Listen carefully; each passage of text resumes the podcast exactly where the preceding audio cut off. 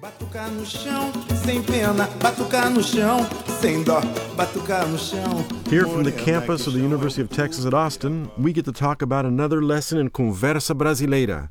I'm Orlando Kelm, here with. Vivian Flanzer. and Valentino. Now, Valentino, we get to talk especially about you today because you were the star of the show, right?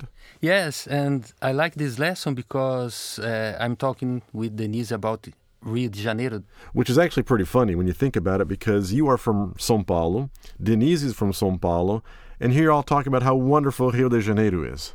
Yes, but that's normal because all of us Brazilians love Rio de Janeiro. And Vivian's sitting here thinking, oh, this is just too cool. Paulista's Yeah. talking about Rio. I love seeing two Paulistans raving about my city, which is really great, by the way. I have to say that. So here's what's happening. You're sitting at the breakfast table, right? Reading the newspaper, and you read an article about the violence that's in Rio.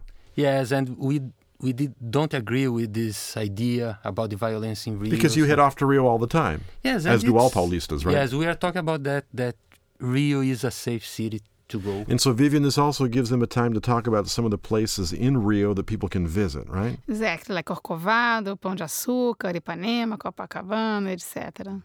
So, when you go to Conversa Brasileira, they'll be talking about everything in Rio, but for students, this is a chance to hear how Brazilians really talk. And don't forget, the Conversa Brasileira site also has like pop up commentary and PDF files and discussion blogs. We really want everybody to get in there and dig in deep. This isn't just a listen to it once sort of thing, is it?